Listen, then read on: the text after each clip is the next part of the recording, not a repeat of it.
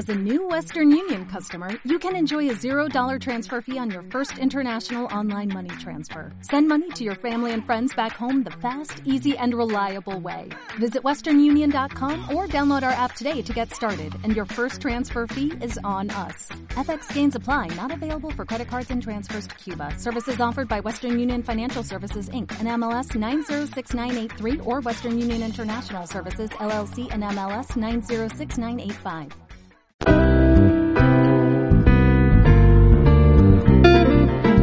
Hola, soy Jordi Teixidó y esto es Enclave de Proyectos.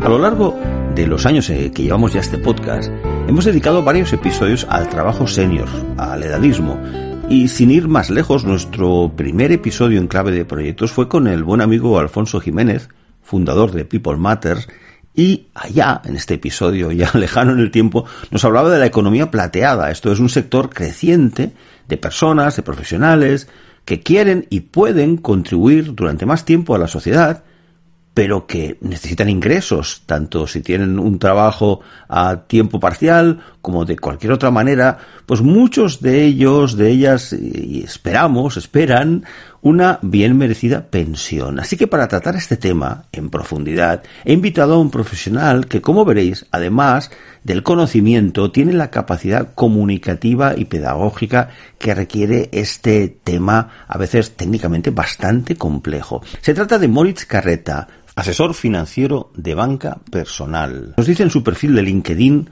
que ayuda a las personas y familias a optimizar su planificación financiera. Empezamos por preguntar a Moritz qué es lo que hace, cuál es el contenido de la profesión de asesor financiero.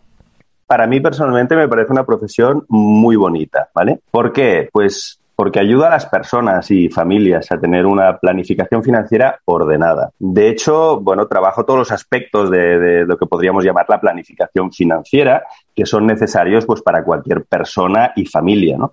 Desde la gestión de la liquidez, por ejemplo, pues el saldo que debemos tener en la cuenta corriente, la gestión del capital, es que cuando tenemos un dinerito para invertir, pues pues saberlo invertir bien. La gestión del ahorro, pues cuando tenemos esa capacidad de ahorro mensual.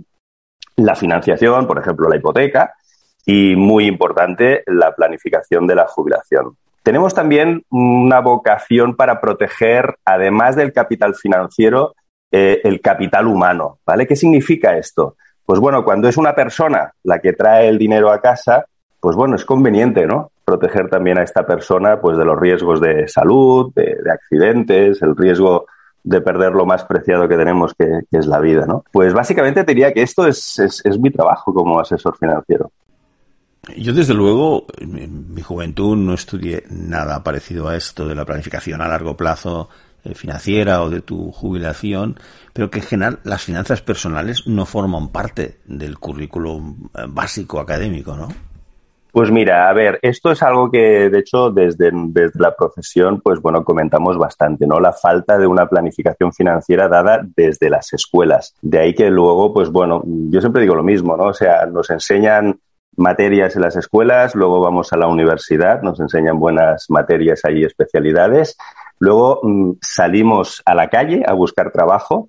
Eh, de entrada, lo primero que tenemos que hacer es firmar un contrato laboral o mercantil eh, empezamos a ganar dinero y, es que ni nos han enseñado de leyes, ni nos han enseñado de planificación financiera y a partir de allí espabilate, ¿no? Por lo tanto, yo creo que, sí, que sería necesario eh, empezar a incorporar ya esta materia de, planificación financiera que tampoco te diría que es tan complicada eh, entender la base y a partir de allí, pues bueno, yo siempre digo con, el asesoramiento experto de un profesional, pues, eh, pues las cosas irían mucho mejor. Me gustaría empezar con algo básico y es cómo funciona el sistema de pensiones que hay ahora en España.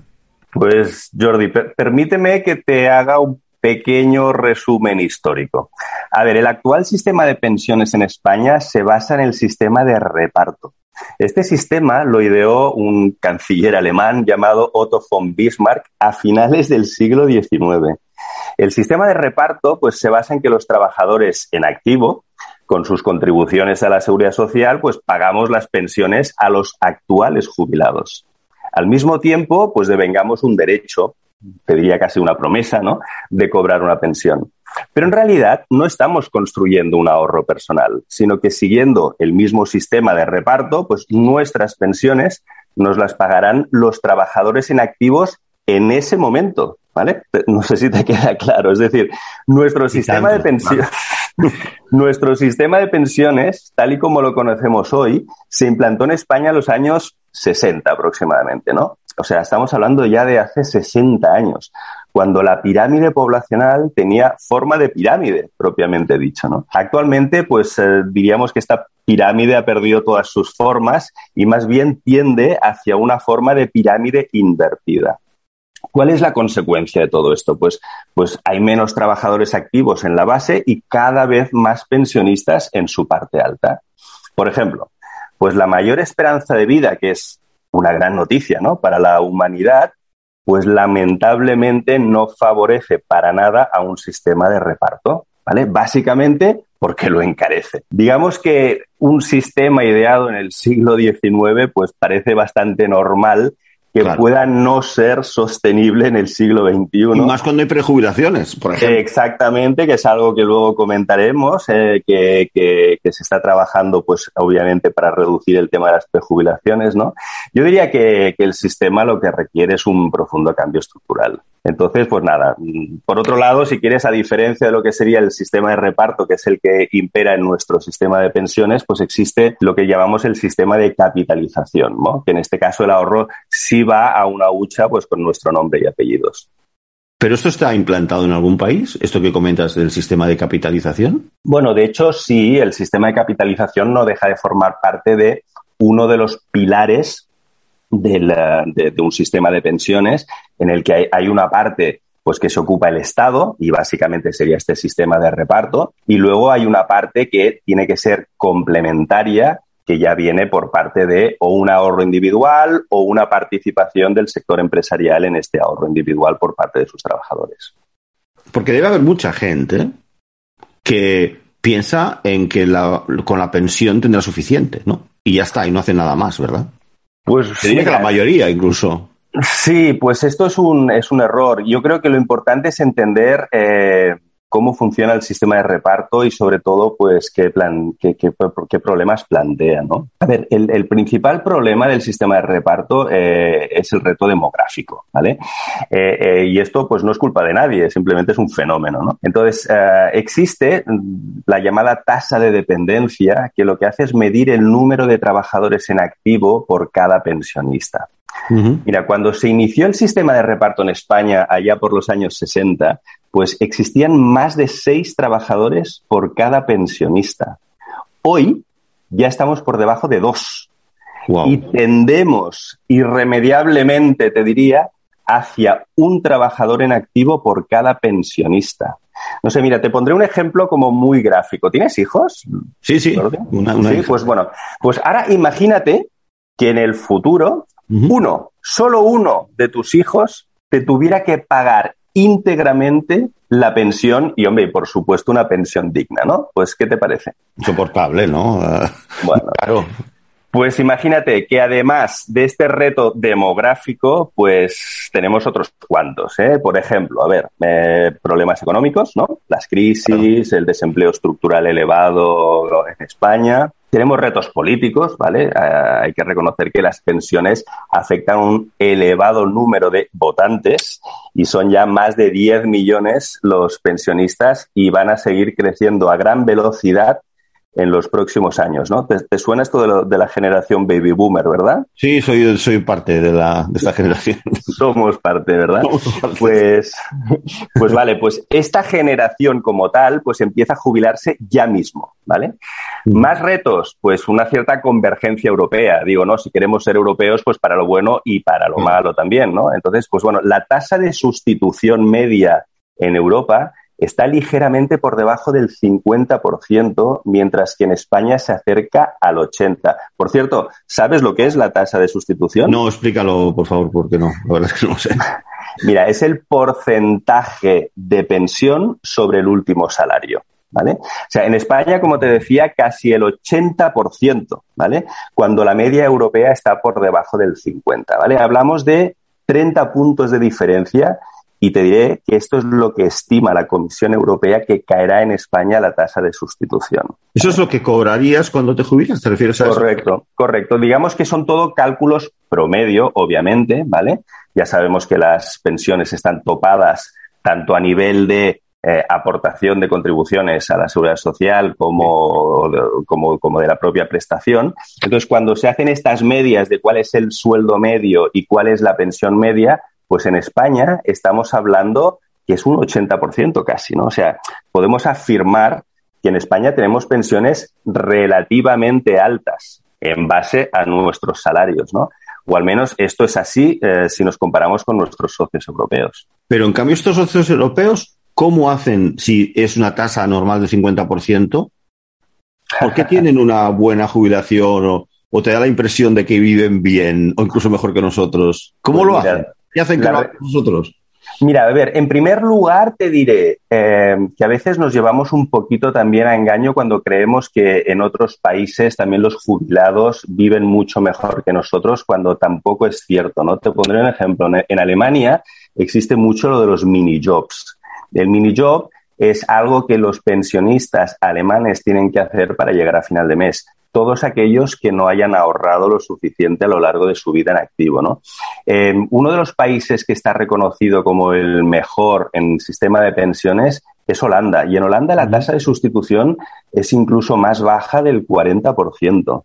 Pero ¿qué ocurre? Que en Alemania hay un tema de educación financiera y hay en Alemania, en Holanda, bueno, en Alemania también, ¿eh? pero en, Holanda existe esta educación financiera que la gente por sistema ya pues va ahorrando de forma individual. También existe el sistema empresarial que, ayuda, como el Reino Unido es otro, es, otro, es otro buen ejemplo. Entonces, al final te diré que cuando las tasas de sustitución son bajas, pero los sistemas de pensiones son buenos, ¿vale? Quiere decir que son eh, sostenibles, que son suficientes y que son, digamos, de, bien comunicados por parte del Estado, pues en este caso es porque siempre hay una contribución individual ¿eh? por parte del ahorro y, al final llegar a la, a la jubilación con, esa pensión complementaria que ayuda pues a pasar un poco mejor. Ya nos estás, nos estás un poco eh, esbozando la solución, porque con lo que has comentado de la tasa de sustitución, la inversión de la pirámide, está claro que, a ver, es que no es sostenible, no, no hace falta ser un gran economista para entender que no se puede aguantar ese fondo, ¿no? ¿Cuál, ¿Cuál es la solución? Ese, ese segundo o segundo tercer ingreso, no, no apoyarnos tanto, ¿no? En que el Estado de sus pensiones nos mantendrán a todos, porque también hay que mantener otras cosas como la sanidad, mejores eh, condiciones para la gente que tiene dependencia, etcétera, etcétera, etcétera, etcétera, y queremos hacer proyectos de todo tipo. Por tanto, la solución no puede ser papá Estado, Tendrá que ser segundas y terceras rentas vitalicias. ¿Cómo se hace eso? ¿Cómo se construye?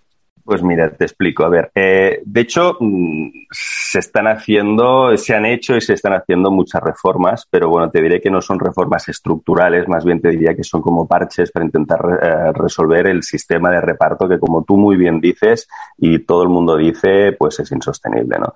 A ver, se, se han ido haciendo muchas reformas en 2011, en 2013, eh, y las que se están acometiendo ahora, ¿no? Que, salen prácticamente cada día en prensa. Europa nos está exigiendo poner orden en un desequilibrio estructural que existe ya desde hace mucho tiempo, ¿no? Estamos hablando de gastos más elevados que los ingresos. Eh, de hecho, llevamos más de una década acumulando déficit año tras año a una deuda de la seguridad social que no para de crecer, ¿no? Entonces, soluciones al final, pues bueno, pues te diré que básicamente van a pasar por seguir retrasando la edad de jubilación, que actualmente, no sé si lo sabes, estamos en 66 años y dos meses. Ya nos tenemos que ir olvidando de los 65, ¿eh? que hay gente que todavía se todavía recuerda la cifra de los 65 años y ya hace mucho tiempo que ya desapareció. La legal año, es 66, es 66 ya. Ahora mismo es la legal es 66 años y dos meses. Es cierto que si llevas cotizados más de 38 años? años, etcétera y tal, pues puedes seguir jubilando a los a los 65, pero digamos que cada año, cada año que viene pues vamos a ir pasando dos meses más, ¿vale? El año que viene serán 66 años y cuatro meses y dos meses más hasta que en 2027 nos, que falta poco, ¿eh? eh nos jubilaremos todos, es ya, nos jubilaremos todos con 67 años, ¿no? Entonces, llegados a este punto, la pregunta es, ¿y qué pasará a partir del 2027? Claro, claro.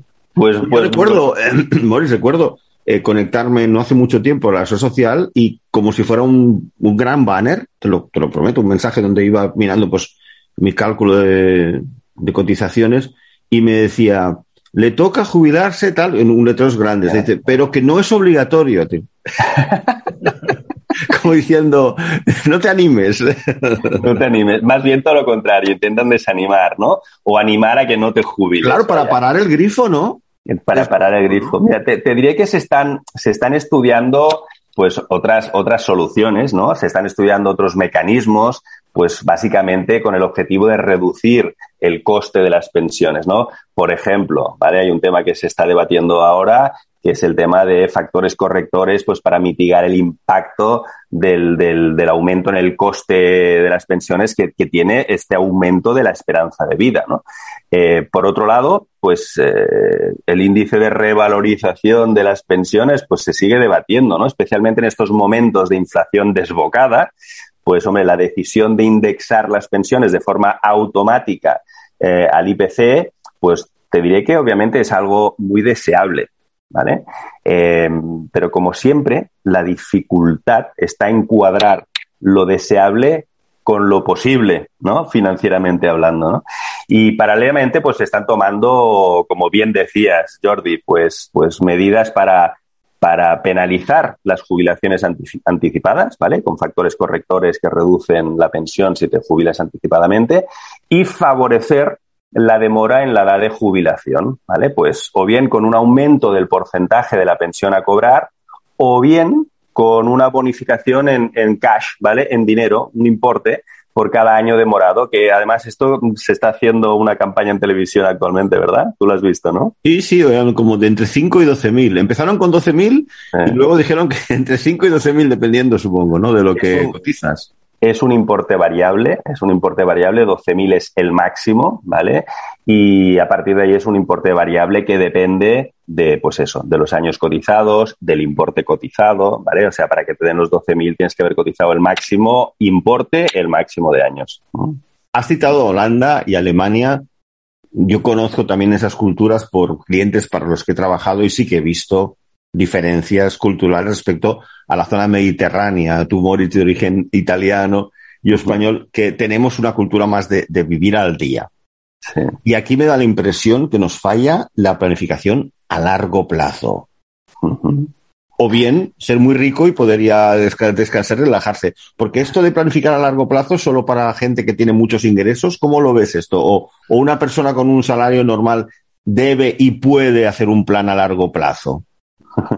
Mira, ahora, ahora, ahora, que hablas de esto a largo plazo, te voy a decir una cosa que, que, que, que lo vas a entender. El, el problema de la, del ahorro a largo plazo, cuando, cuando no viene por un tema de educación y de, y de cultura, sufrimos lo que llamamos un sesgo y es el, el fenómeno de la miopía temporal. Fíjate que la miopía temporal es que tendencialmente las personas eh, ostras, pues no nos gusta hacer esfuerzos en el corto plazo, ¿vale? Que sería el ahorro, que es sacrificar un, un placer actual para, para, para, trasladarlo al futuro, pues no nos gusta hacer este sacrificio en el corto plazo cuando la recompensa viene en el largo, ¿vale? Es, de ahí viene el concepto de la miopía temporal.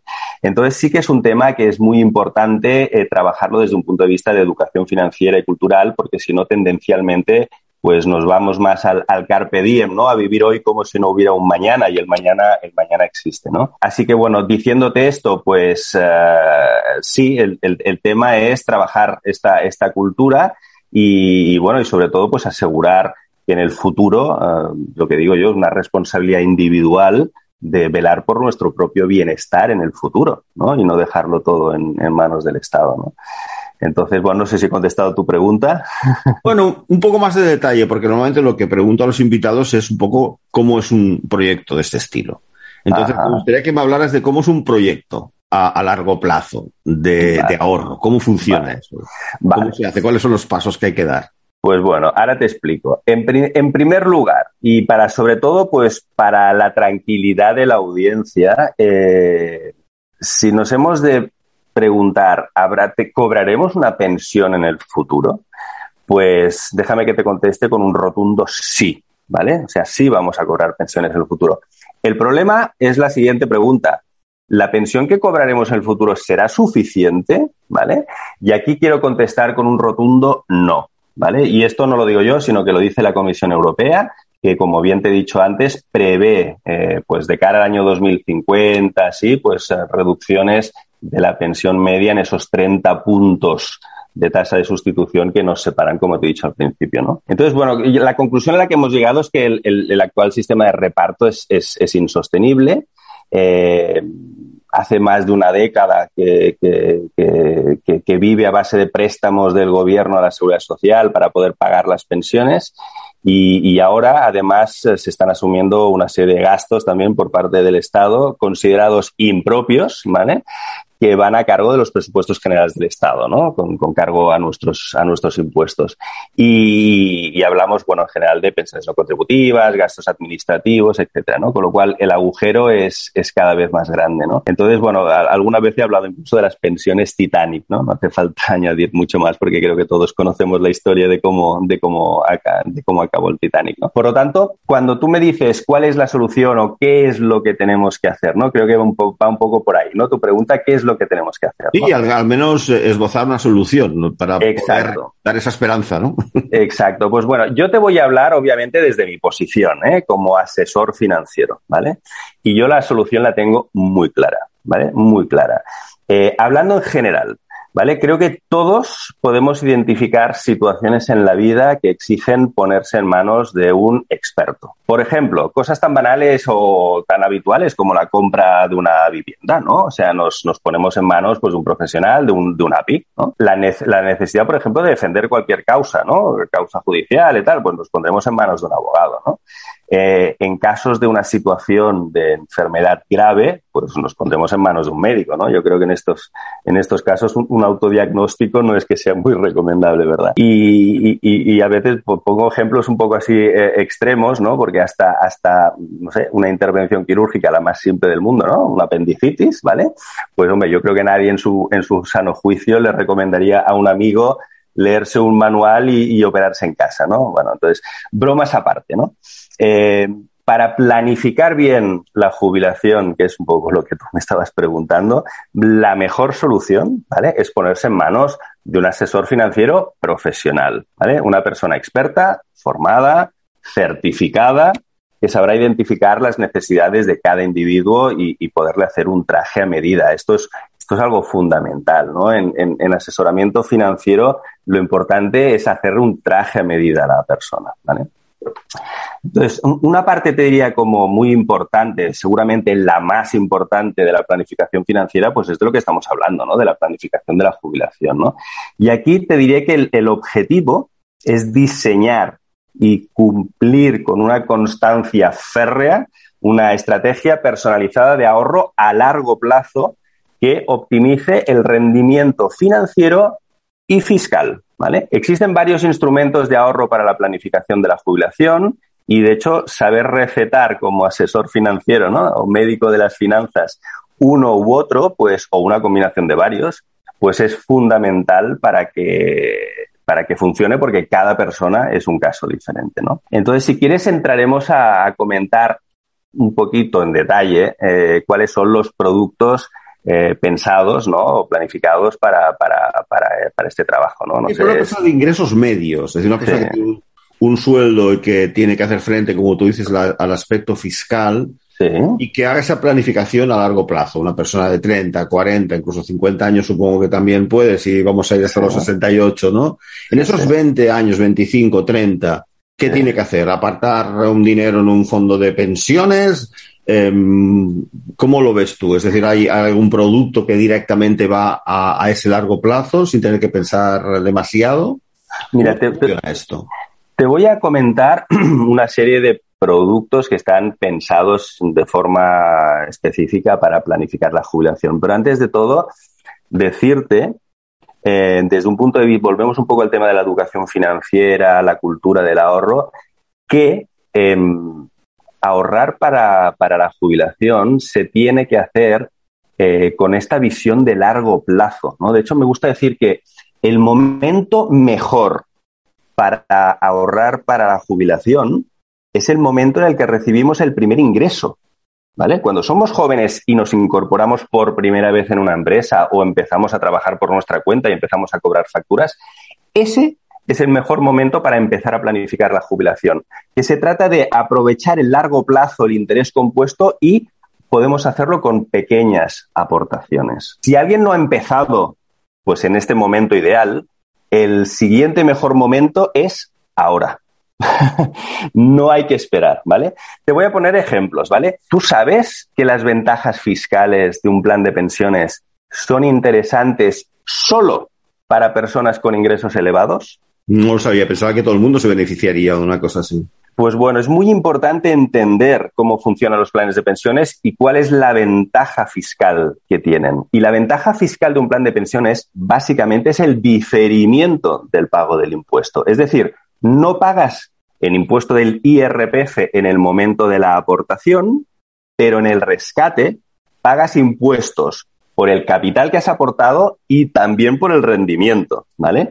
Entonces, la mayor rentabilidad fiscal que se obtiene de un plan de pensiones es cuando aportas con una base imponible elevada, porque desgrabas por el marginal del IRPF, y rescatar idealmente poco a poco, ¿vale? En forma de renta, desde una base imponible más baja, que sería la del pensionista, ¿no? De cuando seamos pensionistas, porque entonces en ese momento al rescatar con una base imponible más baja, pagaríamos menos impuestos. Para personas con salarios relativamente bajos, básicamente diría gente joven que está empezando a trabajar o gente que tiene un salario relativamente bajo, ¿vale? Pues no es recomendable un plan de pensiones. Existe otro producto financiero también con ventajas fiscales, que es mucho más apropiado para este caso. ¿vale? Existe un producto financiero cuya ventaja fiscal es universal. ¿vale? Es decir, ayuda por igual a todas las personas independientemente de sus ingresos. ¿Sabes cuál es? No, no, idea.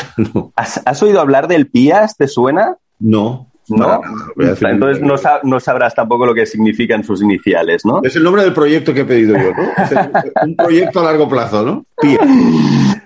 PIA significa Plan Individual de Ahorro Sistemático, ¿vale? Es un producto. A veces digo, el, yo a veces hago paralelismos entre lo que es la educación financiera o, la planificación financiera con el deporte. Porque al final digo, tú si vas al gimnasio el lunes, el miércoles, el viernes, el lunes, el miércoles, el viernes, y lo haces así durante años, o sea, te vas a poner fuerte seguro, ¿no?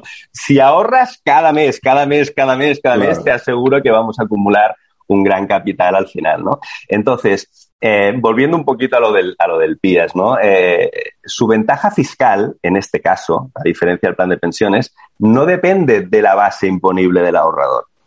Por lo tanto, para todas las personas, digamos que el PIAS obliga que haya al menos cinco años de, ahorro para luego poderse beneficiar de lo que te voy a decir ahora, ¿vale? Por lo tanto, a partir de su quinto año de, contratación, y, te diré que además tiene sentido cuando lo hacemos a muy largo plazo, ¿no? O sea que, pero bueno, existe una exención total de la tributación de las plusvalías generadas durante todo el periodo de ahorro cuando transformamos el PIAS en una renta vitalicia, que de hecho la renta vitalicia debería ser el objetivo de cualquier plan de ahorro para la jubilación, que es generar este, vamos a ver, sueldo en escasez para toda la vida y sin sorteos para complementar la renta vitalicia que supone la propia pensión pública. ¿no? El objetivo al final es que la suma de ambas rentas, la pensión pública más nuestra propia renta vitalicia que viene de nuestro propio ahorro, sea suficiente para disfrutar de una jubilación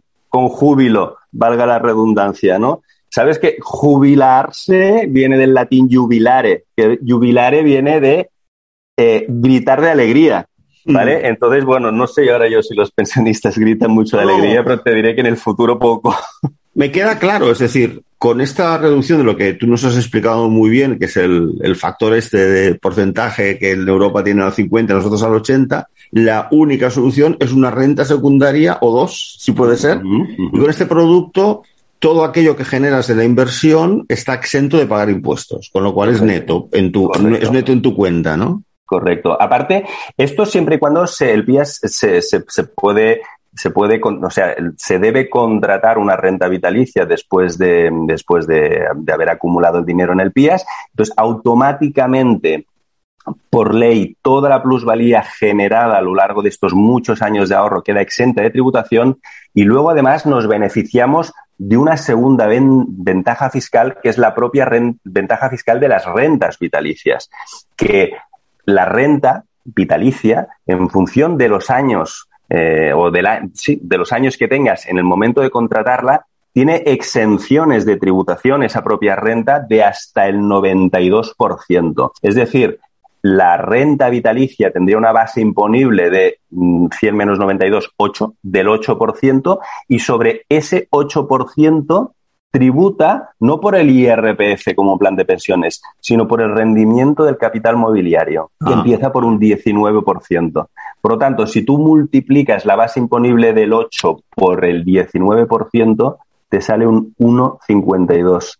Y eso es lo que acabas tributando por una renta vitalicia, es decir, sueldo para toda la vida prácticamente neto de impuestos. ¿vale? Bueno, ya para concluir, fuera de micrófono me comentaste los pilares de un plan de ahorro, esos factores clave para tener una buena planificación financiera a largo plazo. ¿Nos puedes hablar un poco más de esto? Bueno, mira, ya que estamos concluyendo, eh, quizás lo primero que te tengo que decir eh, Jordi, es que no hay recetas mágicas, ¿vale? O sea, tal y como nos dijo Benjamin Franklin allá por el 1700, el camino hacia la riqueza depende fundamentalmente de dos palabras, que es trabajo y ahorro. Por lo tanto, nos va a tocar trabajar y nos va a tocar ahorrar. Y de hecho, cuanto antes lo hagamos, mejor, porque cuando hacemos el ahorro de acumulación, es decir, que el rendimiento del ahorro se acumula en la base y al año siguiente la rentabilidad será sobre este rendimiento acumulado del capital más el anterior y así sucesivamente trabajamos en el efecto bola de nieve, ¿vale? Que es técnicamente es el interés compuesto. Y esto hace que con el paso de los años, pues la rentabilidad que, que obtenemos del ahorro sea, pues sea muchísimo mayor. Por lo tanto, aquí el factor tiempo es fundamental, ¿no? Dicen que el tiempo es oro. Pues aquí desde luego que lo es, ¿no? Y entonces ya para concluir, bueno, te hablaré de que tradicionalmente en planificación de la jubilación se hablaba de tres pilares, pero ahora ya se empieza a hablar de cinco, ¿vale? Estos tres pilares son el pilar uno, el Estado, ¿vale? Que corresponde a la pensión pública y que en, nuestro caso, pues proviene, como hemos visto antes, del sistema de reparto, cuyas insostenibilidad ya hemos comentado y sobre todo si pensamos en, en, tendremos pensiones suficientes en el futuro que vengan exclusivamente de este pilar, pues no, ¿vale? Entonces, segundo pilar, las empresas. Ahora se está empezando a tratar bastante en serio este segundo pilar y consiste básicamente por parte del Estado pues trasladar a las empresas la responsabilidad de recaudar un ahorro para sus trabajadores. Y de ahí están los planes de pensiones de empresa. Pero claro, cuando hablamos de planes de pensiones, recordemos todo lo que hemos dicho antes, ¿vale? En este caso, pues los trabajadores por cuenta propia, ¿no? Los, los autónomos, como, como es mi caso, ¿no? Pues quedan excluidos de este, de este pilar porque no tenemos una empresa que, que nos, nos ha contratado y que por lo tanto puede recaudar para nosotros, ¿no? O sea, con lo cual recae sobre nosotros que es, digamos, reforzando más el tercer pilar, que es el individuo. ¿vale? En mi opinión, aquí recae la responsabilidad individual de velar por el propio futuro bienestar. Al que decide conscientemente no planificar para asegurarse una jubilación digna, ¿vale? Le trasladaría la siguiente reflexión que de hecho nos planteaba nuestro, nuestro profesor de, de, toma de decisiones en el IESE, en mi querido profesor Miguel Ángel Ariño, que decía, si decides no ahorrar, haz esta pregunta. ¿Puedes asumir la peor de las consecuencias? Entonces, dejamos la pregunta en el aire, que cada uno se la conteste. Y ahora te decía, de estos tres pilares que hemos hablado, Estado, empresas, individuo, ahora se habla de cinco pilares, ¿vale? Y te diría yendo un poco más en la línea del sistema del Reino Unido, eh, donde existe como un pilar cero, que sería que el Estado asegura una base mínima de protección para todos, podríamos hablar de una mínima base de subsistencia, ¿vale? Podría ser incluso no contributiva, a cargo de presupuestos generales del Estado y, por lo tanto, a impuestos en general para, bueno, respondería un poco al objetivo de nuestra sociedad de proteger un cierto estado del bienestar, ¿vale? Y eh, se habla de un pilar 4, que de hecho es 0, 1, 2, 3, el cuarto sería el quinto, ¿vale? Que correspondería a un ahorro fuera del propio sistema de pensiones, que podría ser un ahorro tanto financiero como no financiero, y aquí incluiríamos, por ejemplo, pues el ahorro inmobiliario, que hay bastante cultura en nuestro país, ¿no? Del ahorro en vivienda, pues eh, esta vivienda que nos podría servir o bien para recibir eh, las rentas de los alquileres o bien pues para poder vender y transformar también en una, en una renta vitalicia. ¿no? O sea que soluciones se están, se están trabajando muchas, pero todas al final parten de, pues de este ahorro individual que tenemos que hacer nosotros. Bueno, Moritz, pues muchas gracias por esta masterclass de planificación financiera y a nuestros jóvenes eh, oyentes en clave de proyectos Esperamos que hayan prestado atención porque a todos nos va a llegar esta deseada jubilación. Muchísimas gracias, Moritz. Pues muchísimas gracias, Jordi, y ha sido un placer eh, estar aquí hoy contigo. Bueno, pues ya sabes, un proyecto personal de ahorro financiero a largo plazo es algo que conforme pasen los años, pues te va a ir bien. Así que es muy recomendable este proyecto y que empieces a planificarlo lo antes posible. Soy Jordi Teixidó, gracias por escuchar en clave de proyectos y ya sabes, contacta, explícanos lo que opinas, mm, propon temas en nuestro blog, clavedeproyectos.com o al correo electrónico en clavedeproyectos.gmail.com. Hasta muy pronto.